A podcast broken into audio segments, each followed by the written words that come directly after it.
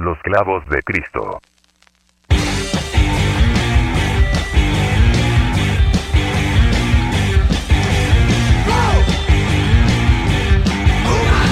Abre una cerveza.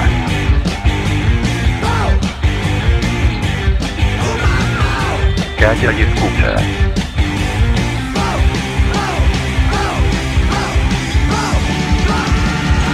Estamos entrando a una zona de confort. La misa comienza. Están aquí. Los clavos de Cristo. Los clavos de Cristo. Los clavos de Cristo. Que te calles. Los clavos de Cristo.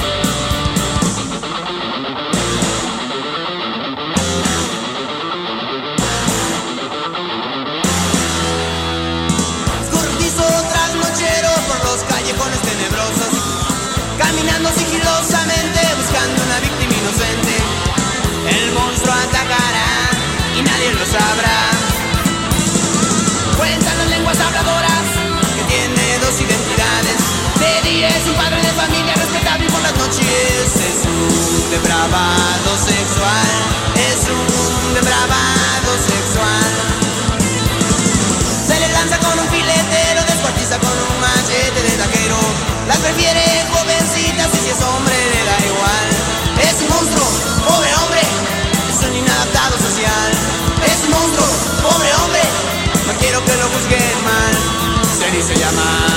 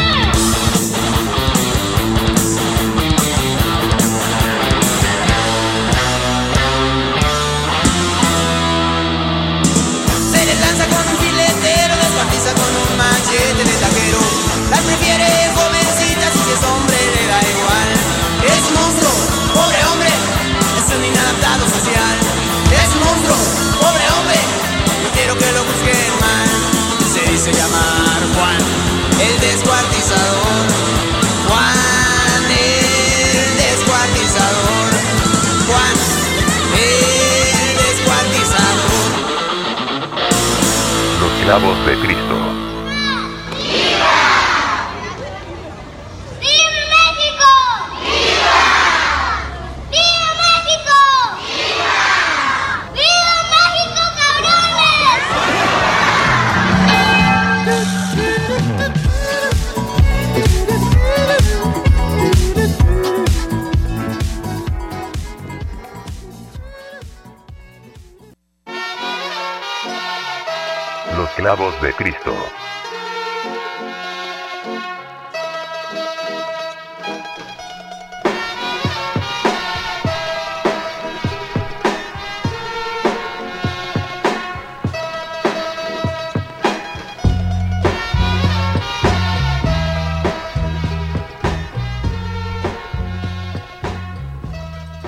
Hola, hola, ¿cómo están? Muy buenas tardes, muy buenas noches, muy buenos días. Bienvenidos una vez más a Los Clavos de Cristo, este que es el programa 28 de esta nueva temporada. Estoy acompañado por los Calvos de Cristo. Del otro lado está el Nirvanoid, de este lado también está el Mayor Tone. ¿Cómo están muchachos? ¿Cómo les fue la semana? ¿Cómo les fue de 15 de septiembre? ¿Cómo, cómo han estado en estos días? A ver, cuéntenme un poquito. ¿Qué tal muchachos? Acá les habla el Nirvanoé. Pues sí, como lo dice el team, eh, Mayor Tom, buenas noches. Aquí, después de esa cruda, ese post 15 de septiembre, post día festivo, pues diferente, extraño, y pues, platicamos de ello, ¿no, Mayor Tom? Sí, precisamente acá saludando a los tres delincuentes, que son los clavos de Cristo, y sobre todo porque se suben a la, a la combi y a todo el mundo espantan por el aspecto que se cargan. Pero bueno, muy muy buenas las tengan y mejor las pasen. Ya me conocen, este que les habla es el Mayor Tom. Y bien lo comentas, ¿no? Una semana atípica, porque hubo puente, bueno, festejo a mitad de semana. Eh, despertamos todos el jueves pensando que era lunes.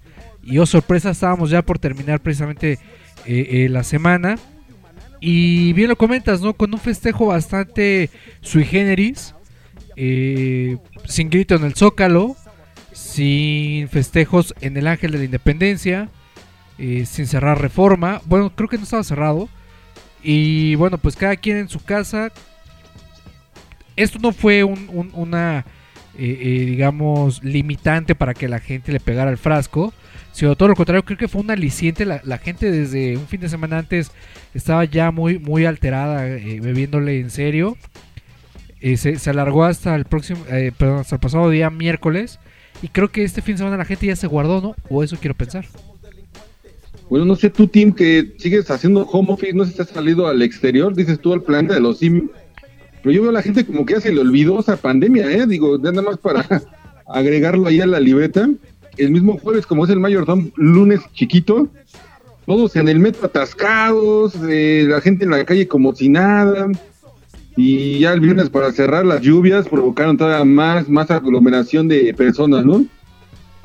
Es correcto, mi Nirvanoe. Em, pues estamos empezando un programa con todos estos eh, percances que se vivieron en, en la semana. Y sobre todo porque estamos a la mitad del mes, estamos en un mes que yo creo que al 100% es mexicano. A nivel mundial y a nivel histórico es mexicano el mes de septiembre. No solamente porque se celebra el Día de la Independencia Mexicana, sino también por esos eh, malos recuerdos de los 19 de septiembre. Entonces, eh, vamos a platicar ahorita de todo lo que traen ustedes ahí. Como bien lo comenta el Nirvanoe, a la gente parece que ya se le olvidó que estamos en pandemia. Los medios de comunicación también creo que ya le bajaron dos rayitas al estar alterando un poquito a la gente. Y este.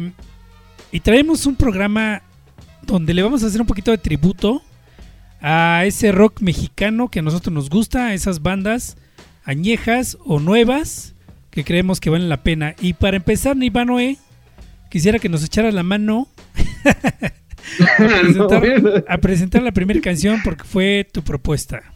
Ok, pues déjame la limpio, me limpio en este momento la mano con antibacterial.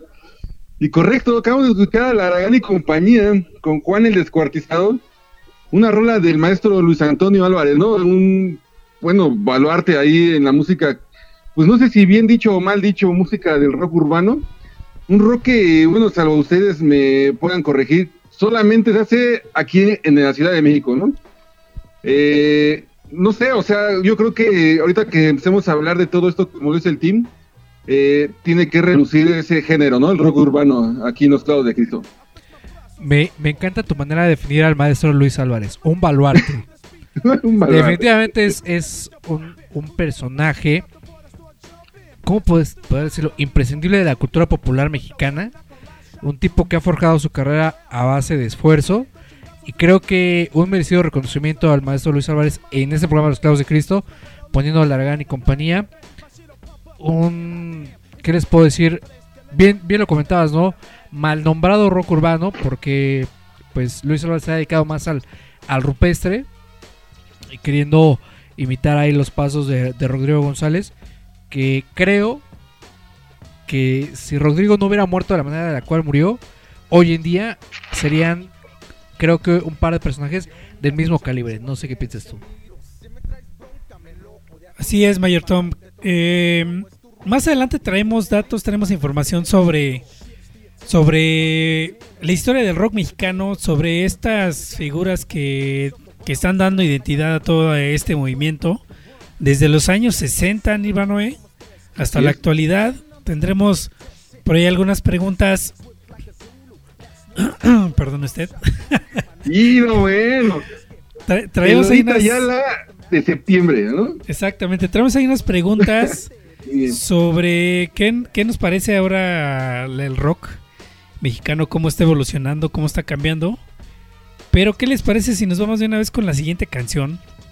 La siguiente canción es de una, una banda regiomontana que en los años 90 daba de qué hablar, sobre todo por el estilo que traían ellos, que no e- era un estilo propiamente de rock, pero sí era un, un movimiento ahí como de rap, que fue muy famoso con esta banda que se llamaba Control Machete. Creo que el Mayer Tom va a decir algo sobre esta banda. Sí, pues bueno, eh, creo que de las primeras que se aventaron o se aventuraron precisamente a meterla a este género, tres eh, chicos posadolescentes de allá de, de Monterrey, eh, pues obviamente sumamente influenciados por la, la música que, que existía en la frontera y sobre todo la cultura, no la cultura eh, de, de el cholo, de el pocho, de esta, esta pues raíz que, que se da precisamente en la frontera del norte, comienzan a experimentar, eh, hacer su, su- su propia música. Ellos logran tres discos, muy buenos todos, pero salvo lo que ustedes eh, eh, me digan, creo que este es el que, pues digo, destella, ¿no? Por poquito, tampoco quiero decir que es mucho mejor que los otros dos, pero por poquito este es, es, eh, uno de los, de los mejores discos que yo he escuchado de por lo menos de la banda, ¿no? Así que a escuchar esta canción, se llama Danzón y los dejamos con esta bellísima página musical en los clavos de Cristo.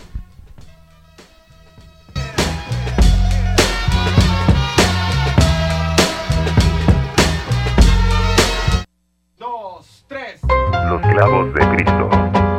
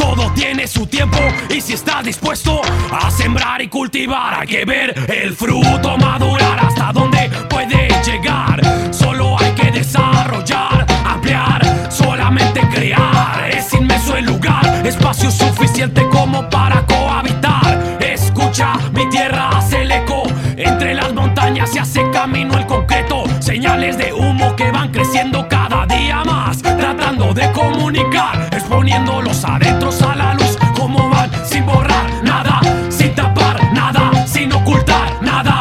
Se presentan testimonios reales. El sentimiento no es más que puras verdades. Reuniendo por suerte discretamente, más no estaba lejos respectivamente. Así lo que se mueve proviene del vientre. No acabó el tan sonía de seguir para siempre. Así se ha dado la ocasión a cierto sonido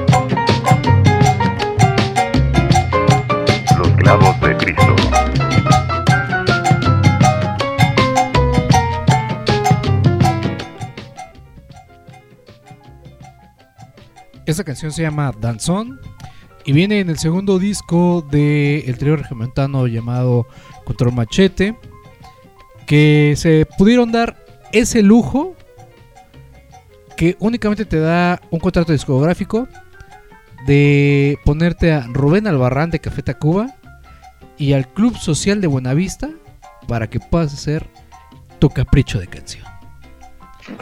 Joyita que nos regalan del Artillería Pesada de 1999, la banda Control Machete. bandísima, ¿no?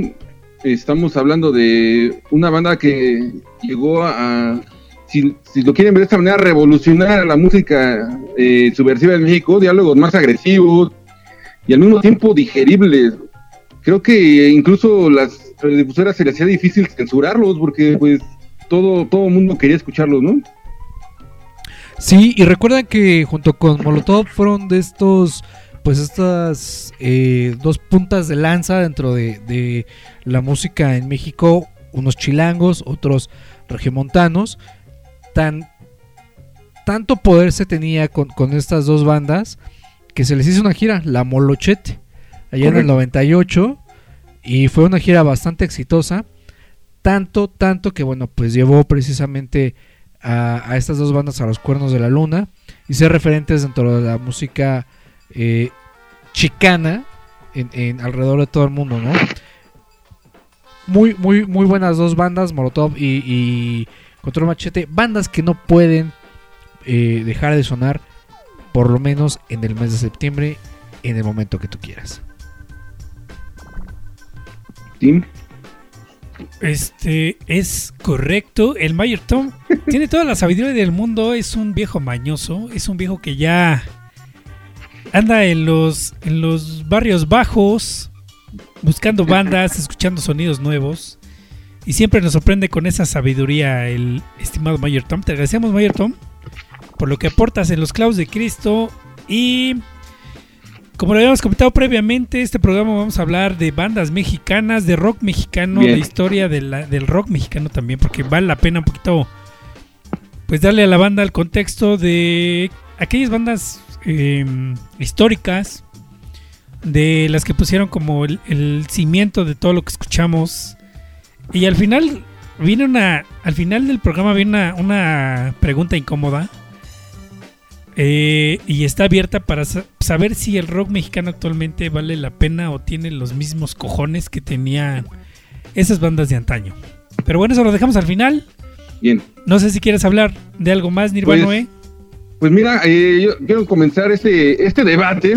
Es, no, es, no es debate, es una charla. Los clavos de Cristo ya hemos hecho especiales completito, ¿no? La historia del rock en México. Yo creo que esta no nos daría tiempo de recorrerlo todo. Simplemente puntualizar esas etapas, ¿no? Que le dieron al rock mexicano esa base de la que estamos hablando ahorita. Y pues digo, recordar que allá en los 50 todo comenzó con los covers, ¿no? Mi team, de platicábamos que ahí están los, los César Costa, los Enrique Guzmán, haciendo cover de lo que hacían por allá los rockeros de, de aquella época, ¿no, mi team? Si es correcto, digamos que el rock mexicano empezó como una mala copia de lo que se hacía en Estados Unidos en los años 50, Mayor Tom, donde se traían todos esos covers de Elvis Presley, de, de Chuck Berry. Chuck Berry, de Jerry Lee Lewis, y los hacen versión tropicalizada, de mala manufactura, pero bueno, también hay cosas rescatables. Y bien Correcto.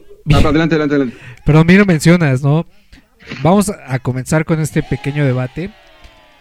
Eh, algo que no nos hemos podido quitar hoy en día, esa manera de mexicanizar los géneros anglosajones, ¿no? Hablando precisamente de- del rock en México, sí, se comienza con una mala eh, eh, copia. No es porque fueran malas esas, versiones o esas canciones, pero pues al final de cuentas sí eran un plagio completo, ¿no? Lo único que hacían era pues cantarlas en el español o convertirlas al español. No había gran diferencia. Pero pues sí fue a, a mitad de los 50 cuando pues este boom en México comienza y bien lo comentan, ¿no? Dato curioso es que pues pareciera que el tiempo eh, pasó muy rápido o no pasó que de repente no solamente eran covers de, de Chuck Berry, ¿no? De Elvis, Jerry Lee Lewis, sino también eran covers de The Beatles, ¿no? De Rolling Stones, que también estos, estas bandas que ya mencionamos, pues eh, solían recurrir a, a este viejo truco, obviamente ya con canciones populares, para que, bueno, pues obviamente ellos de, de esta manera comenzaran a masificar la venta del producto que ya, pues ya habían cocinado, ¿no? Bueno, hay que recordar que aquella época en México era mucho más conservador. Digo, a mí no me tocó vivir aquella época. Sería interesante preguntarle a alguien que haya vivido en aquella época, pero yo creo que había mucha censura, ¿no? Para que entraran esas bandas. Digo, ya más adelante, si todavía recordamos, este, bandas como los Beatles no llegaron a México por problemas de gobierno, ¿no? Pero así, así se fue llevando a cabo en aquella época la música hasta que, bueno, llegamos a una etapa que es la que sí me interesa platicar un poquito más, que es la de rock chicano, ¿no? Ya decía el Mayor Tom que mexicaniz- mexicanizando eh, el género de música estadounidense subversiva, y por ahí se presenta en aquella época Vándaro, ¿no? Que era una copia a Woodstock, ¿no, mi Mayor Tom? Pues sí y no.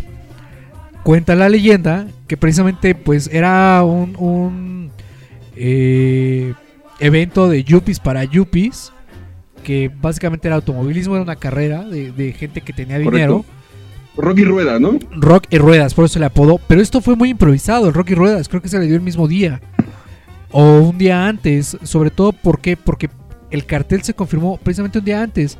Se habían únicamente confirmado algunas bandas para amenizar, digamos, es- estos eh, tiempos muertos, estos encores, entre carrera y carrera. Y pues eh, había un par de invitados, ¿no? Por ahí eh, se, se presumía el nombre de Three Souls in My Mind, entre otras bandas. Pero al momento de que se confirma todo esto y comienza a llegar esta multitud de gente precisamente ahí al pueblo de Avándaro, pues eh, se le bautiza como Festival de Rock y Ruedas Avándaro, desplazando a, segundo plano, pues el, Ruedas, ¿no? La carrera. Lo que se llevó precisamente toda la atención en ese momento, pues fue eh, el Festival de Rock y bien lo pone el, el pinchetín de fondo, la canción que llevara la censura en México a la estratosfera. Cuando sale el Peace and Love a cantar esta canción, a gritar tenemos el poder. Esta canción de fondo y esa mujer que bailaba semidesnuda, enseñando los pechos, pues llevó a que precisamente Televisa cortara la, la transmisión. Y La encuerada de la Vándaro, ¿no? Exacto, y la XCW, que creo que era la, la estaba transmitiendo, pues cortaron transmisión y los helicópteros sobrevolando sobre todo el, el, pues el público asistente al evento, ¿no?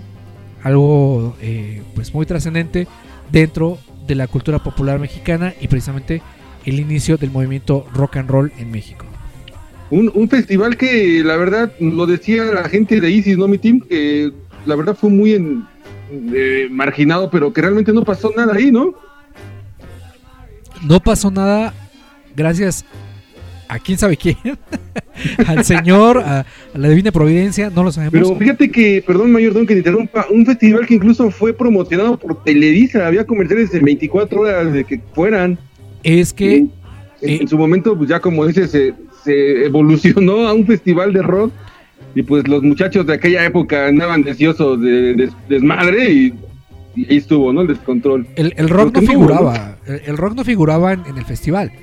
O sea, fue como amigo de un amigo. Y de hecho, por ahí es- no tengo eh, la certeza del dato que les voy a dar. Pero pues precisamente eran amigos que se conocían. Y que por ende, pues, te digo, era un evento de, de gente pues de la clase media alta, ¿no? O de la clase alta de- del país. Donde estaban involucrados los Azcárraga y, y- y más empresarios mexicanos que precisamente tenían ya la intención de traer pues un, Correcto. un, eh, premio, eh, una Fórmula 1 aquí a, México. Metieron lana, pero pues a uno de, a un hijo de ellos, pues con esta euforia que era rock and roll y Woodstock precisamente, se le ocurrió pues invitar a unos amigos a tocar. Esos amigos, como siempre en las fiestas, invitan a otros amigos y así se dio, se fue corriendo de voz en voz hasta que el día viernes, previo al festival, pues se dio a conocer la noticia que habría bandas de rock y pues toda la banda se descolgó al, al festival y por eso eh, el concepto de carrera, autos de, o la, la- la carrera de autos quedó en segundo plano. Ya, ya lo mencionó el Mayor Tom, ahí comienza la censura, ¿no, mi team? Grandes bandas se quedaron ahí, como el Ritual, Pisanlo, la Revolución de Emiliano Zapata, la Tribu. ¿Cómo ves, team? Sí, es correcto. Em, después de ese marco histórico en el que también estaba inmerso México, que era pues una caldera de corrupción desde hace mucho tiempo, Correcto. eh, y por un gobierno represor en donde eh, pues a todas eh, luces reprimía a la ju- reprimía a la juventud mexicana y pues a partir de ahí se vienen los movimientos eh, estudiantiles se viene las eh, los genocidios conocidos por todos nosotros se viene también eh, la censura al rock and roll eh, se vienen los hoyos funky y bueno, esto se quedó enlatado por lo menos una década. Una década cuando más o menos por ahí los años, años 80 empezaron otra vez a sonar bandas de rock, pero muy a escondidas, ¿no? Y muy, muy silenciosas. Es correcto, mi team. ¿Qué les parece si nos vamos con la siguiente canción? Eh, no sé si tengan algo más que comentar, compañeros, de este inicio del movimiento del rock en español o de rock en México. No, pues nada, digo, lo, importante es eso, este, de alguna manera, si alguna de las, digo, de las nuevas generaciones nos está escuchando, que sí se metan, que a escuchar este, esas bandas que se perdieron ahí, en ese hoyo negro del tiempo, gracias a, como lo dice el team, esos gobiernos que reprimían, eh, esas bandas, yo creo que ahí fue donde se perdió eh, lo mejor de, la música rock que pudo haber eh, dado la semilla, ¿no? Para que las bandas de hoy hubieran sido, si son mejores, mucho mejores, ¿no? Pues si hay algo que decir, hoy en día, después de 50 años, 54 años, podemos repetir el mismo discurso tan simple y sencillo. Tenemos el poder. Vamos a dejarlos con esta canción. ¿La presentas tú o la presento yo, Nirvanoe? Dale, dale, hermano, dale. dale. Vale. Eh, Nasty Sex, la revolución de Emiliano Zapata, que se presentó en Avándaro. La escuchan aquí, en Los Clavos de Cristo. Los clavos de Cristo.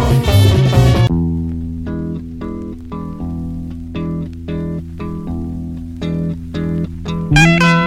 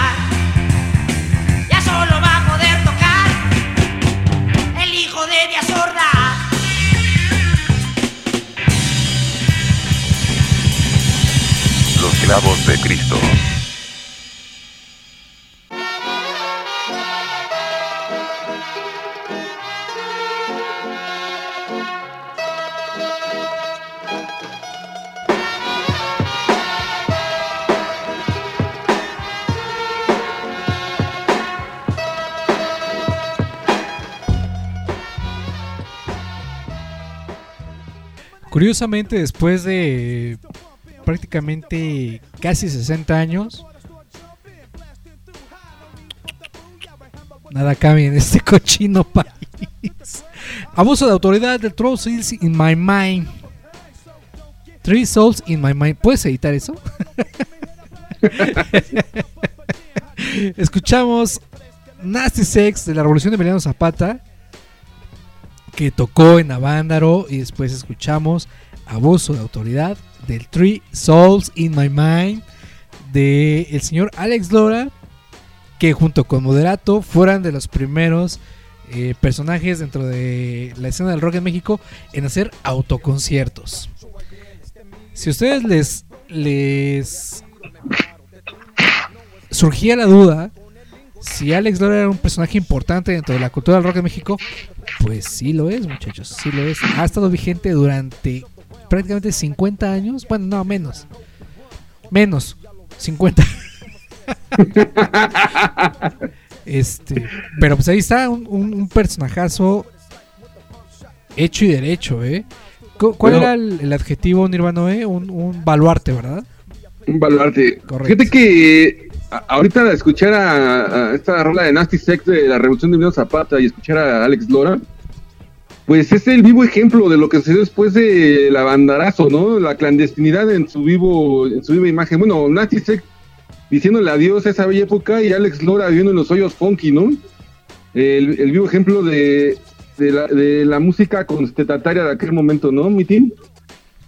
Sí, así es. Dos himnos que yo creo que en el 71, si no me equivoco, que fue Bandaro, estuvieron sonando en ese lugar. Y después de mucho tiempo, me parece que la revolución de Emiliano Zapata, después de que se dedicó a las baladas, porque el rock and roll no les daba. balada. Eh, por ahí tocaron un Vive Latino, me parece que en el 2018. Entonces yo creo que debe haber sido un momento épico.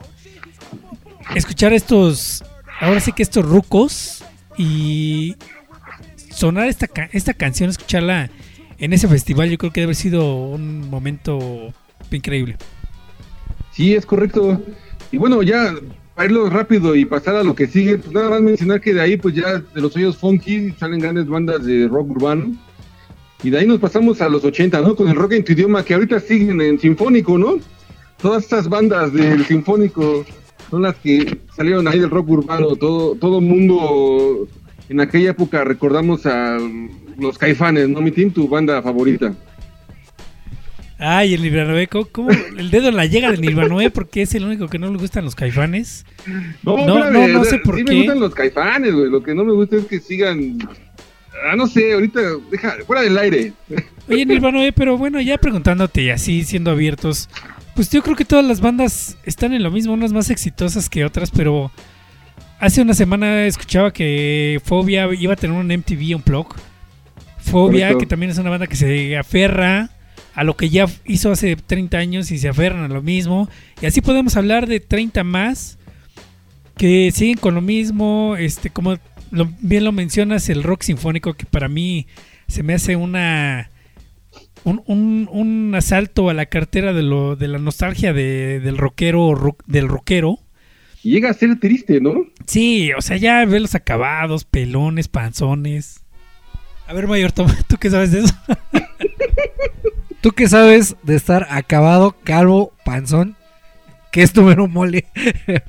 bueno, tres puntos importantísimos que tengo que tocar en este momento, eh, en este debate. Una, yo vi al Three Souls, bueno, al Tri en el escenario. Yo vi a Fobia en el escenario. Yo vi este eh, refrito de el rock sinfónico en el escenario. Vive Latino. Sí, se llamó Vive Latino. Y tengo que decirlo, eh. Disfruté ese momento como no se lo imaginan.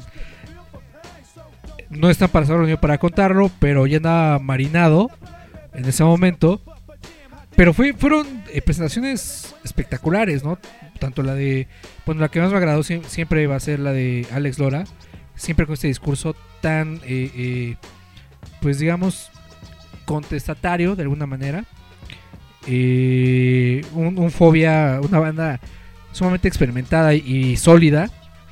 Y este proyecto de rock sinfónico, bueno, rock en tu idioma sinfónico, aunque bi- bien lo mencionan, y creo que es la crítica que siempre va a recibir, que vive de, la nostalgia de- del, del chaborruco, es cierto, pero también es bien chido. Es, bien chido ver a tanta gente que te, transmitió tantas cosas cuando eras joven y verlos en el escenario todos juntos, pues también está padre, güey. O sea, yo recuerdo que de las cosas que más se me quedaron grabadas fue la presentación de Hugo Rodríguez de Azul Violeta y de. Ay, se me fue el nombre, pero eh, el vocalista de la orquesta Mondragón cantando Corazón de Neón fue un momento épico en el Vive Latino. Y yo, la verdad es que, fuera de todo lo que ustedes puedan Híjole. decir, es un momento que yo sí les recomiendo. Cabrón, ¿no? Imagínate ver a Andrea Echeverry, güey, a Bond, de Bond y los enemigos del silencio. eh, no sé, cosa maravillosa, pero ustedes no me, no me podrán decir lo contrario hasta que no lo estén viviendo, ¿no? Pues mira, ahorita acabas de mencionar una banda que estuve a punto de programar hoy, eh, Azul Violeta, bandísima, ¿no? Sí, sí, sí, como no. de aquella generación de los 90. Exacto. Yo creo que ya a los 90 no fue tan subversivo el mensaje ya de, de las bandas de rock, están de acuerdo conmigo. Y coincido mucho con el Mayor Tom, sí vale la pena, ¿eh? Si tienes la oportunidad de ir a ver el Sinfónico, Rock and ver a todas esas bandas, va, órale. Ay, pinche Nirvana, te estás ahí Pero, pisando los Ahí callos. te va el pero. O sea, ahí primero dices, pero, ay, guácala a los caifanes. Y ahora resulta, Pero- vayan a ver. Te voy a decir el tema, sea, rápido te lo voy a decir, como se lo dije alguna vez a, a un amigo en común. No, a mí no es que no me guste Caifanes, sí los escucho, sí escucho los discos. Lo que no me late es que, mm, no sé, o sea, su regreso es muy pauser, no sé. No entiendo qué, qué, están, qué está pasando con... Al final la pregunta que tú hiciste la vamos a contestar, ¿qué está pasando con el rock en México?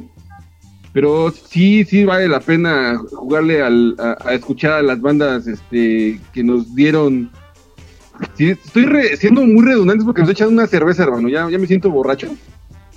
Pero sí es importante que las la gente de hoy en día sí escuche a estas bandas, ¿no? Que nos dieron patria. Bueno, ahí está la opinión de nuestro experto en rock en español, que es el Nirvana. Ah, para nada, rock, en- rock mexicano más bien. Y vamos a presentar ahorita una banda, de una vez nos vamos ya rapidito porque hay varios temas que tocar. Es una de las últimas bandas que de hecho ya no existe en Bayer Tom. Pero es una de las bandas que sí le dio frescura a este movimiento del rock mexicano en los años 2000 porque eh, preséntala por favor Mayor Tom sin más de más. de el cuarto EP de la banda, el más exitoso hasta ese momento, y que les diera la presencia tan imprescindible eh, en el rock en México que los llevara a un vive latino, ¿no? Eh, me refiero a los caifanes del 2000. Si alguien opina algo diferente a lo que yo acabo de decir, nos vemos el día de mañana debajo del reloj, del reloj en Garibaldi y nos rompemos la madre, sin problemas. Estamos hablando de Austin TV. Para mí, yo creo que la banda más importante de la década de los 2000 en México. La canción es Ruchi. Y estos son los clavos de Cristo. Los clavos de Cristo.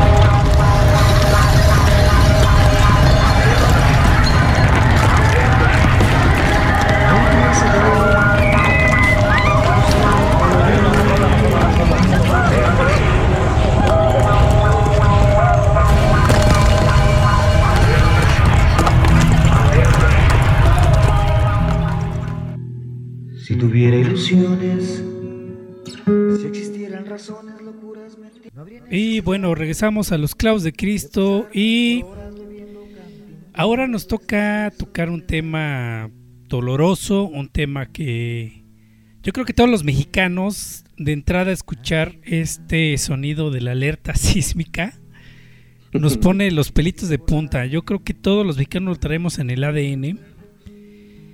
Actualmente eh, creo que todos los que hemos vivido estos, por lo menos dos sismos, que curiosamente fueron un mismo día, un 19 de septiembre. El primero en 1985, estamos cumpliendo 35 años. El segundo fue el, 10 el 19 de septiembre del 2017, hace tres. Y también queremos los clavos de Cristo ponernos un poquito serios y recordar aquellas víctimas, aquellos momentos de estos dos lamentables sucesos que pasaron en el país y que movieron muchas cosas.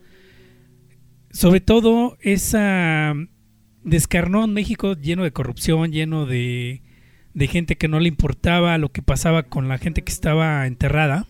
Yo creo que lo más importante es la solidaridad que se ve en estos eventos, desafortunadamente. Les vamos a dar ahorita un poquito de algunos puntos que se vivieron en los dos eventos. Como por ejemplo, hablarles que el sismo del 85, eh, que fue a las 7.19 de la mañana, eh, todos aquellos que todavía éramos niños, yo creo que a los tres nos tocó. Creo que el Mayor Tom no, no al Mayor Tom no le tocó. Pero Ah, no fue, fue un sismo de 8.1 grados en la escala Richter, con una duración de dos minutos. Se desconoce el número total de víctimas, pero se calcula que fueron más de 10.000. Fueron cerca de 4.000 personas rescatadas de entre escombros, eh, algunos 10 días después del sismo. En las ruinas del Hospital Juárez se rescataron varios recién nacidos.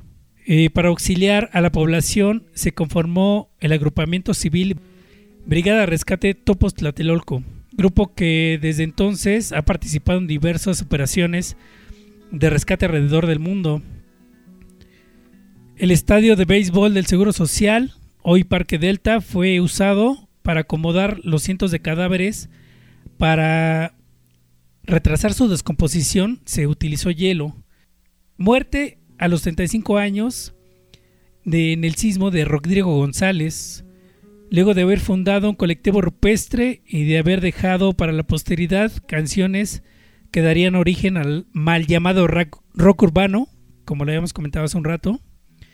Y bueno, datos del sismo del 19 de septiembre de 2017 fue a las 13.14 de la tarde, con una intensidad de 7.1 grados, con una duración de 1.30 minutos, víctimas fatales 369, con un sinnúmero de damnificados. Las zonas más afectadas fueron la Ciudad de México, Juchitán en Oaxaca, Puebla, Tlaxcala y Morelos. Con estos datos recordamos un poquito a todas esas víctimas y a todas esas personas que quedaron damnificadas y que hasta la fecha me parece que siguen peleando por un hogar digno porque muchas de ellas se quedaron en la calle. No sé qué tengan que, que opinar ustedes sobre estos dos eventos que nos tocaron. Nos tocaron, ¿cómo ven muchachos? Pues bueno, si me permiten, creo Ah. que la, situación que sucede con estos temblores nos dejó mucho, mucho aprendizaje. Ya lo mencionaste, este, mucho activismo social, mucho, este, el gobierno como siempre es lo que yo ahí sí quisiera apuntar, durmiéndose en sus laureles, ¿no? En los dos casos. De aquella época que mencionas del 85 se queda muy marcado la creación de esto que ya mencionaste los topos y de ahí nace la protección civil, como siempre, eh, la gente poniéndose las pilas y el gobierno, lo repito nuevamente, poniendo, durmiéndose en los laureles, ¿no? Algo que hasta la fecha, y, y creo que sigue sucediendo, los gobiernos olvidando a la gente. Eh, digo, tanto el 85 como el último, el último temblor, eh, lo vi de esa manera, digo, sí, lamentable la pérdida, pero creo que va por ahí también un reclamo al gobierno, ¿no? Que no sabe reaccionar ante estos casos, no sé ustedes. Creo que no es nuevo y la gente lo tiene muy presente. Desde hace muchos años tenemos un gobierno incompetente. Literal. Y con letras mayúsculas. Lamentables hechos. Desafortunados. Pero bien, bien lo dicen, bueno, siempre sale a flote esta colectividad que existe de manera eh, improvisada por parte del mexicano. Eh, yo recuerdo obviamente el, el- más fresco que fue hace tres años, donde era pues increíble ver cómo la gente sale a las calles queriendo ayudar, ¿no? Y que eh, eh, semanas posteriores la gente ofrecía su ayuda, eh, aunque sea muy pequeña o significativa, pues es ayuda, ¿no? Y eso pues de alguna manera siempre va a ser loable y, y aplaudible, ¿no?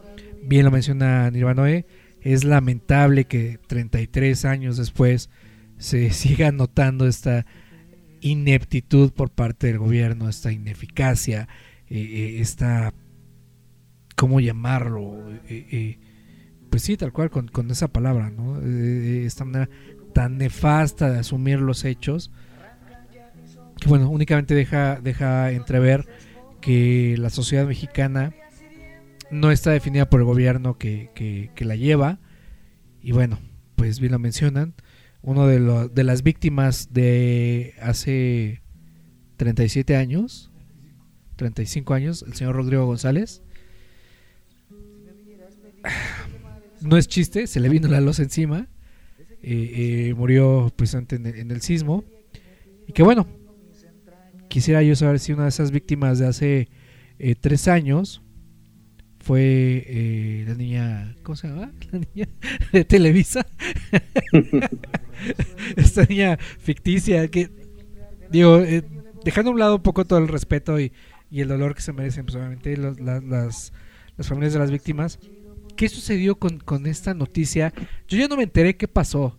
Supe que había toda una, nota detrás de, de este hecho del colegio Repsamen de, de, de Cuapa, pero ya no supe, o sea, la nota se esfumó, literal, ¿no?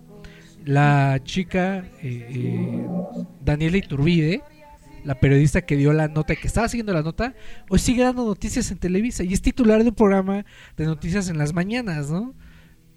Qué irónica es eh, la, la, la vida política y, y periodística en el país. Me cae de madres. Pero bueno, dejemos a un lado Pues- mis comentarios y mi sentir personal. Dinos, Nirvanoe. Sí, pues es que ya lo mencionas, ¿no? Eh, ahí es donde reluce más el, la asquerosidad de este pinche gobierno que tenemos. A mí sí me, me, me prende ese, ese tipo de cosas. Se ve a, a- a- a- no sé, a, leguas que empiezan a utilizar sus cajas chinas, sus cortinas de humo, aprovechándose del dolor de la banda, ¿no? Del dolor de la gente. Un gobierno, como tú ya lo mencionas, lleno de ineptitud y de hambre por el poder y el pinche dinero que olvida a la gente. Digo, en el último temblor, si no mal recuerdo, mi eh, hablábamos de toda la ayuda que llegaba, incluso se la llevaban los partidos políticos, ¿no? Leyendas urbanas, Como siempre para, pasa. para llevárselo para sus campañas, ¿no? Sí, Y es digo, correcto. eh, perdón, Tim, adelante, adelante. Sí, es, es correcto, como siempre pasa, ¿no? Entonces, siempre viendo por el bienestar de los partidos políticos, siempre viendo por eh, el poder. Y la gente pues es la que pasa a segundo término. Ahora hace rato platicábamos que todavía hay gente a la calle esperando la ayuda del gobierno, esperando que les den una casa digna porque pues la gente no tiene dinero para seguir construyendo una casa, una nueva casa, ¿no? Y aún Así así son ignorados por, por los gobiernos. No, y lo vemos, digo, a- haciendo un poquito más grande el paréntesis, ahora con esta pandemia, ¿no? Sí, también. Un gobierno que ocupa la misma pandemia para, repito, hacer sus cortinas de humo, sus circos. Ahorita digo, me salí un poco del tema porque pues, hablamos de la rifa del avión, esas, esas pendejadas, ¿no? Que digo, yo sí soy, creo, creo que estoy, ¿cómo se podría decir? Este, mm, la palabra no, no, no viene a la mente ahorita, pero sí puedo criticar al nuevo presidente porque yo lo apoyé en su momento, ¿no? Ahora te puedo decir que ya lo perdimos, ¿no? Que ese, ese viejito santo ya está más allá del mal que del bien. Puras tonterías, puras pendejadas, y digo, eso se viene porque volvió a hacer lo mismo, ¿no? Ahí está nuestro gobierno, como siempre, este, aprovechándose de pues, esto, estas desgracias, ¿no? Que le están pasando a, lo- a nuestro país. Pues por ahí, ¿no? Moraleja, ¿no? Eh, un viejo lobo de mar con un colmillo bastante retorcido. Logró su objetivo. Y pues nos pintó la cara a todos, ¿no? Digo, la risa es más como de coraje y nerviosismo y, y todo lo que puede sentir una persona al sentirse engañada. Pero sí, as- así sucedió. Este, pues político a final de cuentas, ¿no? no viejo mañoso. Bien, bien tenemos el término aquí en los, en los clavos. Y pues bueno, sí, bien eh, lo mencionan y dejarlo muy presente, sobre todo al auditorio. Creo que lo sabe, pero no está de más eh, el decirlo. Basta de confiar en estos eh, pelafustanes. Mejor vamos a enfocarnos en qué podemos hacer nosotros para hacer las cosas un poco mejor, ¿no? Pues bueno, ya para cerrar este tema doloroso para todos nosotros, yo les quiero proponer la siguiente canción. La siguiente canción es una obra, una obra de arte. Precisamente habla de la belleza de, la, de una ciudad como es la Ciudad de México después de que nosotros la vimos derrumbada, yo por lo personal dos veces. Y a pesar de todo y a pesar de que es caótica, siempre hay algo que te hace amar a esta ciudad y este país. A pesar de la situación en la que estemos, política, económica, eh, o destruidos por un terremoto, eh, pues siempre es bueno eh, salir a, la, a las calles de la ciudad y dar una vuelta. Pero bueno, les dejamos esta canción, La Barranca, Una tarde en la vida. Estás escuchando Los Clavos de Cristo, no le cambien por favor y regresamos en un momento más.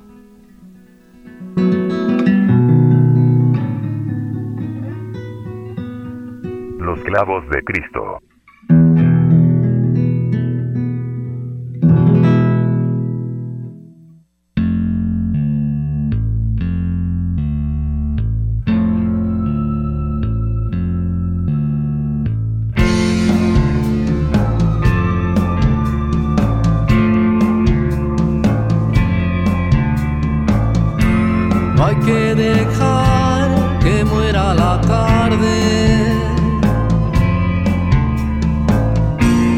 Hay que dejar pasar un sol así. Maldigo a la ciudad, pero jamás he visto un cielo igual.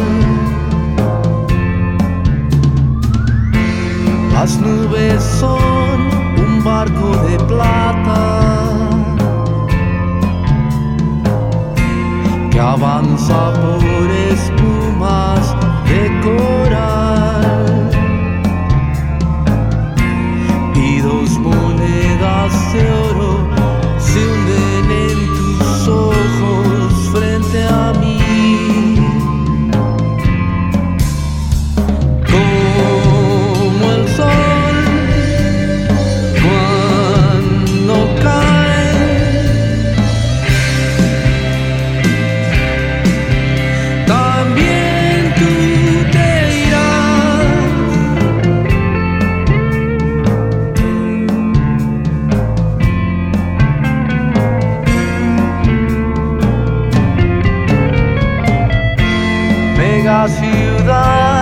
acerca el colapso.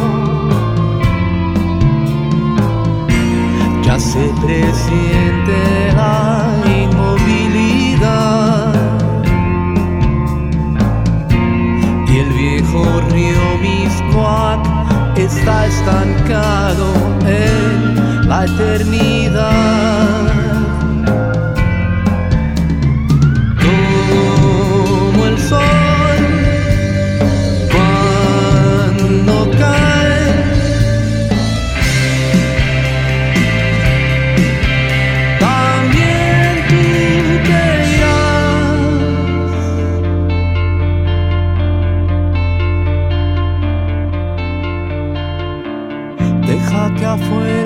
Maten entre todos, cojamos con las manos esta tarde mientras dure.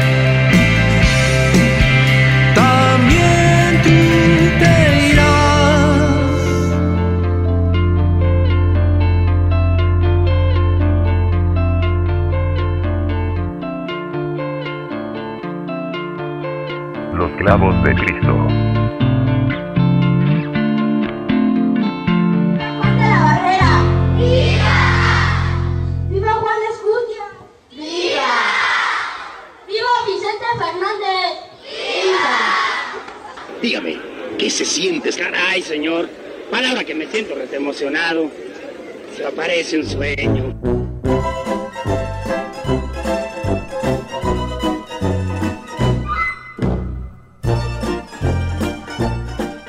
Los clavos de Cristo.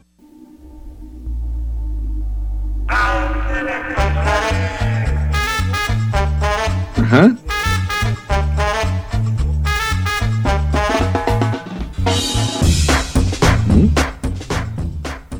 Díganme ustedes si no, que alguien que canta, grabé en la penca de un maguey tu nombre juntito al mío entrelazados, no merece ser mencionado en la ceremonia en la primaria. héroe nacional, don Vicente Fernández, que mama tanto tequila como su hijo Penes.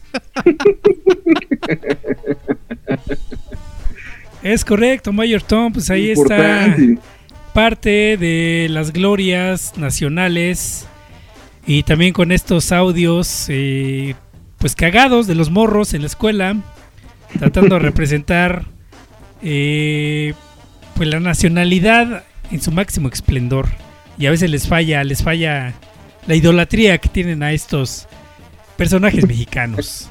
Pero bueno, ahí estamos. Y seguimos esto en este programa de los clavos de Cristo, un poquito hablando de el rock mexicano, hablando del 15 de septiembre, del Día de la Independencia, de las borracheras, de ser mexicano, si nos gusta o no nos gusta, si estamos de acuerdo con el gobierno o no, de los temblores. Pero seguimos y el Nirvanoé tiene algo importante que comentarnos. ¿O no, Nirvana? Bueno, bueno, amiguitos, eh, ahí, ahí acabamos de escuchar, si no me equivoco, La Barranca, mi team. Una de las bandas más importantes de la escena del rock en México, ¿no?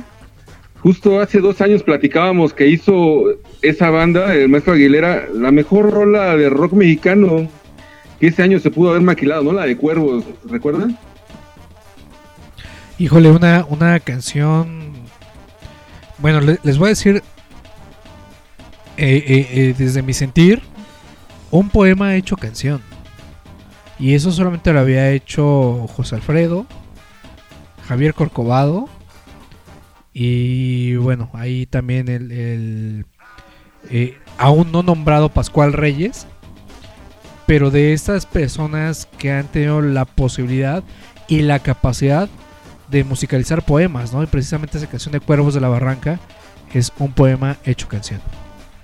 Es correcto, y justo, justo, este, Mayor Tom hace un momento nos regalaba, nos recomendaba Austin TV, ¿no? Una banda que nos, nos trasladó y nos presentó el post-rock aquí en México, ¿no? Eh, banda de los 90. En los 90 se vinieron muchas bandas, si no me equivoco, por ahí no van a dejar mentir, que dejaban un reflejo más de la idiosincrasia, yo creo, en México ya no era tan cons- constatataria en el mainstream todo eso se encontraba ya en el underground, ¿no? Por ejemplo, este, de aquella época yo recuerdo bandas, ya estamos hablando de Yumo, La Usana Ciega, ya sonó por ahí con todo el machete, todas esas bandas, ¿no? Hasta Plastilina Mosh puede entrar en ese, en ese cuadro, ¿no? Muchachos, ¿qué opinan?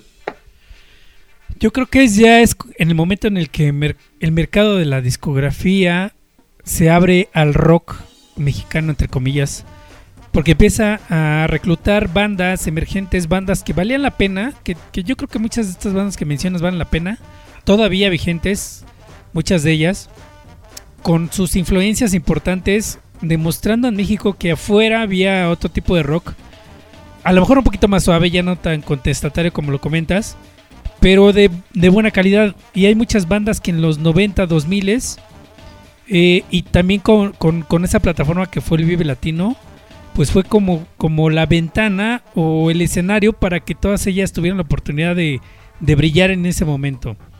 Eh, yo lo veo más como un, un- momento de mainstream, más como un momento de, de capitalizar al 100% lo que se llamaba el movimiento de rock eh, en español o rock mexicano.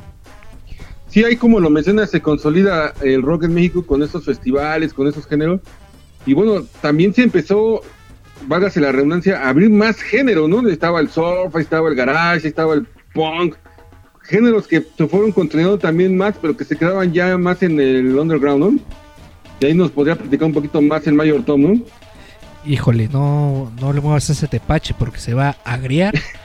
Pero, ya que me preguntan, como Gordon Tobogán. Creo que esta industrialización de la escena musical mexicana a partir del año 97-98, ¿qué nos deja entrever? En primera instancia, que hay potencial dentro de las bandas locales. Y en segunda, no como industria no buscas eh, manifestar un discurso contestatario. O izquierdista o comunista, sino todo lo contrario, buscas potencializar eh, aquello que de alguna u otra manera sea sutil o susceptible o afín a los sentimientos cotidianos de una persona. ¿Qué haces con esto a manera de negocio? Simplemente polarizar los puntos de vista de una sociedad. El que es marginado va a estar inconforme, el que tiene la posibilidad de vivir cómodo, pues va a estar enamorado o siempre romantizado. Y es lo que sucede precisamente con la industria musical en México y por eso es que es tan redituable. ¿Qué sucede? Cuando tú le vendes una historia romántica a una persona, pues le ayudas a olvidar sus problemas económicos. Y es precisamente el fin de la industria en México y es por eso que mi rabia y mi cólera hacia la industria musical en México desde hace ya algunos años. Pero bueno, no me pagan por decir ese tipo de pendejadas al aire. Bueno, sí, sí me pagan, pero no quiero decirlo.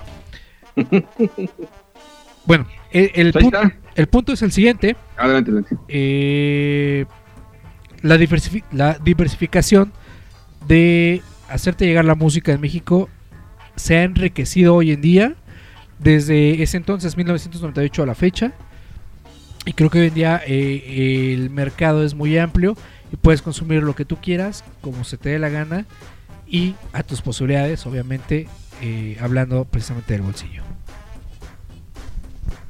Bien. Ahí está, ahí está la- la- la- el, nuevo, versículo de la Biblia del rock del Mayor Tom, mi team. No si estés de acuerdo.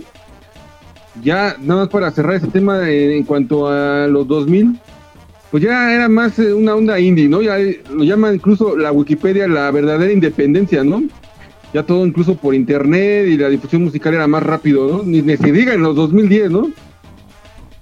Sí, yo creo que eso también le dio mucha apertura a la música a nivel mundial y a nivel global. Pero también hubo cosas que, que podríamos hablar que perjudicó. Porque al fin de cuentas también no hay filtros. Entonces, eh, digo, cualquier banda de la esquina puede subir su, su contenido musical a cualquier red social y la puede difundir. Pero eso no quiere decir que sea música de calidad, ¿no? Ese es otro tema que a lo mejor ahorita podemos to- tocar. Si A ustedes ver. gustan. Pero, ¿qué les parece si vamos con una canción? Dale. Esta canción es del Instituto Mexicano del Sonido. Es un retrato exacto de lo que también estamos viviendo actualmente en México. Con la violencia, con el narcotráfico, con la corrupción. Esta canción se llama México. Escúchenla. Y casi casi regresamos a la parte final de Los Calvos de Cristo.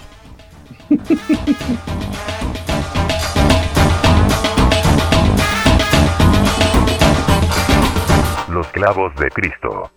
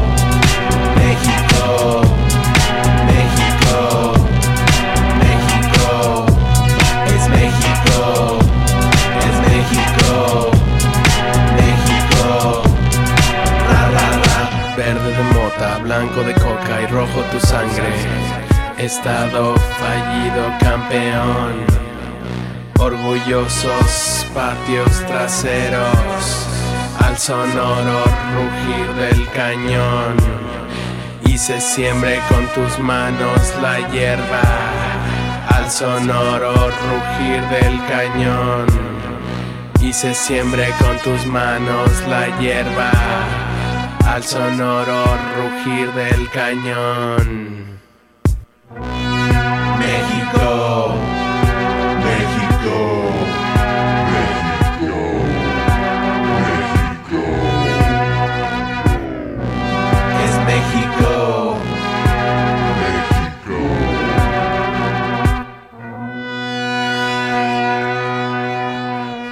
Clavos de Cristo. ¡Viva la libertad! ¡Viva México! ¡Viva la independencia! ¡Viva Jesús!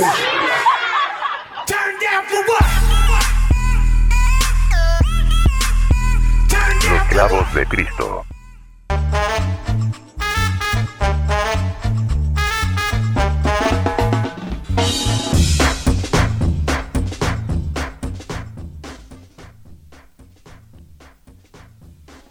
Viva luz y fuerza que no nos ha dejado desalumbrados en estos momentos tan complicados en la Ciudad de México.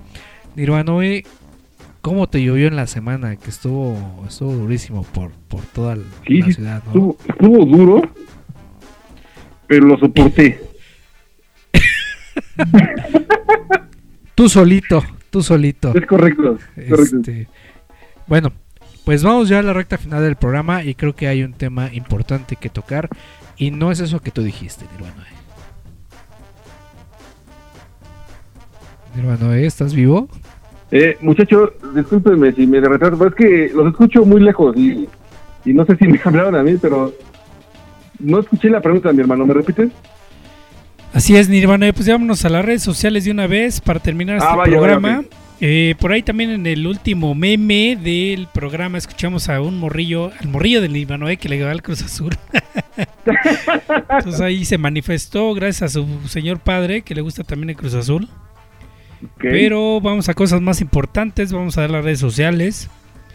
Busquen a los clavos de Cristo en arroba clavos de Cristo, Y y Z en la palabra Cristo. Y bueno, también busquen a ra- arroba radio estridente en redes sociales en www.radioestridente.com. Y estos morros nos, programan y nos pueden escuchar en Spotify, en iTunes, Apple, en Tony Radio, en Deezer, Mixcloud y en el SoundCloud. De la misma manera, busquen a roboto.mx donde hay música, cómic y cultura popular. Eh, saludos al maestro Eric Contreras que sigue dando batallas y dando contenido semana con semana. Saludos a la pandilla estridente y esto sí lo voy a hacer muy a título personal. Sal- saludos al Charles Pineda, saludos a Nina Covarrubias, al Rudy y al Jera, esos morros de ahí de más o menos regular. Que la semana los estuve, los estuve escuchando y está bueno el programa. A Lorena, al Efraín Baxius. Saludos, hermano, de la Taberna del Gato Negro, al Alex Alcaraz de la Cochinilla Eléctrica, a los chicos de Desde el Campo Santo, a Fabiola de Postcréditos, y también quiero dar un saludo muy especial a Omar Gutiérrez.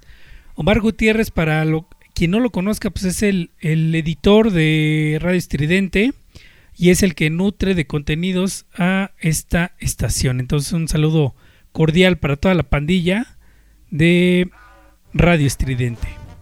Pero bueno, ya, ya para terminar, Nirvanoe, Mayor Tom, la última pregunta, la, pregunta incómoda.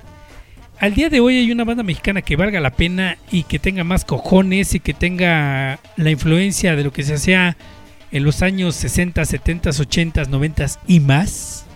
Bueno, en base a esto que se estaba platicando, yo primero quisiera opinar. Yo sé que Mayor Tom ahorita también va a dar su opinión más amplia. Pero yo voy más a lo del tema de que yo, en lo personal, yo, Nirvanoé, yo que me gusta el rock en México, este, más bien la música, necesito más música de protesta, más música subversiva, más música eh, de propuesta, más lo que se hacía con el punk, si tú quieres, no justamente punk, ¿verdad?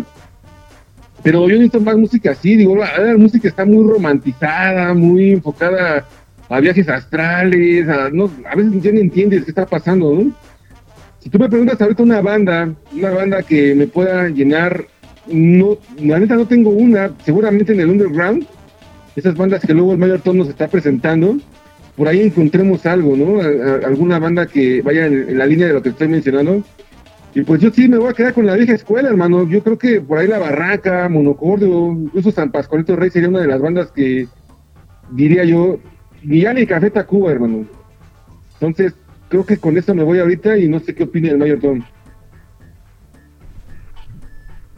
Bien, eh, bueno, pues a respuesta de lo que tú comentas, yo creo que lo primero que tenemos que hacer es desconectarnos de radiodifusoras, de disqueras, de todo ese mainstream para darnos cuenta que hay mucho, mucho, mucho contenido enriquecido y mucho contenido que es bastante bueno en las redes sociales. Si bien decía el team, ya no existen filtros eh, a partir de que existe el do yourself, que existe en las redes sociales, que existe el, eh, el Pro Tools, ¿no? Ya donde todo el mundo se graba en su casa.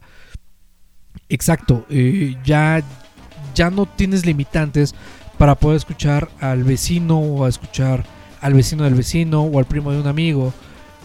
Y es realmente en ese sector donde están hoy en día, yo creo que muchísimas de las mejores bandas que la industria no está cachando. ¿Por qué? Porque la Ciudad de México es inmensa. Imagínate todo el país. O sea, si esto lo magnificamos, eh, ¿cuántas bandas emergentes existen en la Ciudad de México? ¿200 mil? Multiplícala por 32 y ¿cuánto te da, cabrón? Y hay mucho, mucho, mucho, mucho material que no hemos escuchado y no llega a nosotros porque una industria, una radiodifusora no le está prestando atención. Entonces, prestamos atención en lo que sucede en nuestra colonia, en lo que sucede en nuestras redes sociales y yo sí les doy un consejo, neta, presten mucha atención al güey que te invita a darle un like a su página y que tiene una banda, porque ahí neta está el rock and roll. Tengo sin ser eh, eh, ególatra ni sonar eh, eh, mamón, tengo algunas bandas que quiero presentarles y tal vez si me dan la oportunidad en un momento más adelante las estarán pues escuchando, ¿no? Pero el consejo es dejamos de lado las, la, la industria de la música, dejamos de lado la, las radiodifusoras y lo que tenemos a la mano, ¿no? El internet, Facebook, Instagram, todo está ahí. Vamos a dejarnos, todo está en Spotify dejémonos de, de- de ser tan pretenciosos, queriendo encontrar el sonido exquisito de la música, cuando lo que realmente vale la pena se está haciendo con cuatro notas y tres acordes. Como ves mi Nirvanoe? Bueno, coincido totalmente con el Mayor Tom. Digo, es que, mira, al final nuestro, nuestra opinión puede ser un poco subjetiva, ¿no? Eh, hemos crecido en un rock, como lo mencionaba el Mayor Tom, con cuatro acordes, escuchando rock, eh, punk, este, en su momento metal, grunge, siempre buscando esa, lo repito, aunque suene muy repetitivo, esa subversión en, en la música. En México lo encontramos con muy pocas bandas. En su momento ya hablamos incluso hasta de guillotina o no sé, este. Por ahí alguna vez mencionaba el mayor tono Eufemia. Resorte. Eh, yo creo que la música hoy en día aquí en México la pongo cerrando yo mi comentario y, coincido mucho con Manuel la vamos a encontrar ahí ahora en esta nueva herramienta que nos da la tecnología que son las redes sociales. Vamos a buscarla y vamos a rascarla ahí. Yo sí le doy muchas gracias a Mayor Tom que siempre nos trae eso, ¿no? Nos ahorra la búsqueda y ahí nos está dejando la propuesta. De las bandas de mainstream, pues siempre va a estar ahí, como te lo decía, Café Tacuba o este esas bandas, ¿no? Que siempre van a estar ahí. Digo, no me gusta lo último que está haciendo ya en mainstream en, el rock en México, pero si es así, pues, te repito y te digo nuevamente, yo creo que La Barranca por ahí, con lo nuevo que está haciendo, todavía me sigue gustando mucho. Eh, San Pascualito Rey no estoy seguro si, si, si ya hizo algo nuevo, pero me quedo con ellos y Monocordio, ¿no? Exactamente, yo coincido también con ustedes dos. Garbanzos de libra debe de haber en todo ese mundo eh, en la red para encontrar una banda que real- realmente valga la pena y que realmente pueda dar una proyección de lo que se hace hoy en el rock mexicano. Pero bueno amigos, ya se nos acabó el tiempo, nos tenemos que despedir. Este fue el programa 28 de los Clavos de Cristo, un poquito hablando de lo que es México en la música, en el rock mexicano. Eh, no sé si se quieren despedir, por favor. Yo por el momento bueno, me- yo fui el Nirvanoé, aquí de los clavos de Cristo. Vamos a cerrar con una rola por ahí, pues de lo que te decía, ¿no? De protesta. No me equivoco, mi pinche team es Puercorama, ¿no? Con México lindo y podrido. Exactamente, Nirvana. Y robándole la frase a, a aquel documental de Olayo Rubio, ¿no? Que nací enojado, crecí enojado y creo y espero no morir enojado, ¿no? Con este pinche gobierno de porquería que nos toca. Ahí les regalo esto de Puercorama para que lo meditemos todos juntos, ¿no? Pues ahí está. Habrá, o dicen bien por ahí, hay más tiempo que vida. Se acaba el programa de eh, día de hoy. Pero, pues hay muchas, muchas cosas que dejamos sobre la mesa. Estaremos platicando de ellas eh, programas a futuro. Este que ladrón del micrófono se hace llamar Mayor Tom.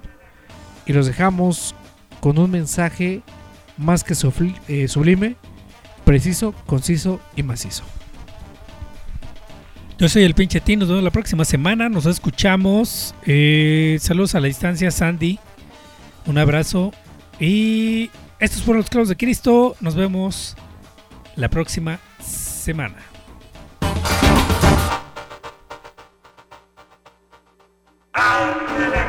Los clavos de Cristo.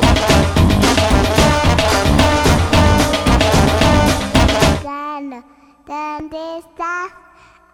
Aquí estoy, gusto en saludarte, gusto en saludarte, ya me voy, yo también.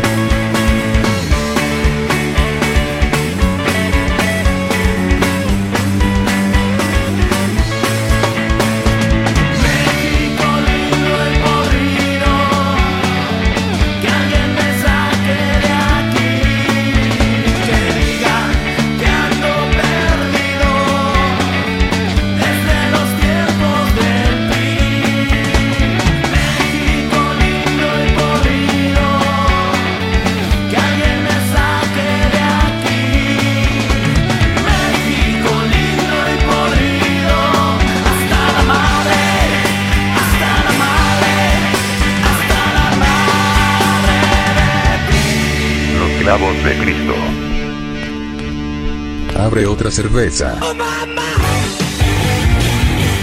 Estamos saliendo de una zona de descanso. La misa termina. Estuvieron aquí Los clavos de Cristo. Los clavos de Cristo. Los clavos de Cristo. Que te calles. Los clavos de Cristo.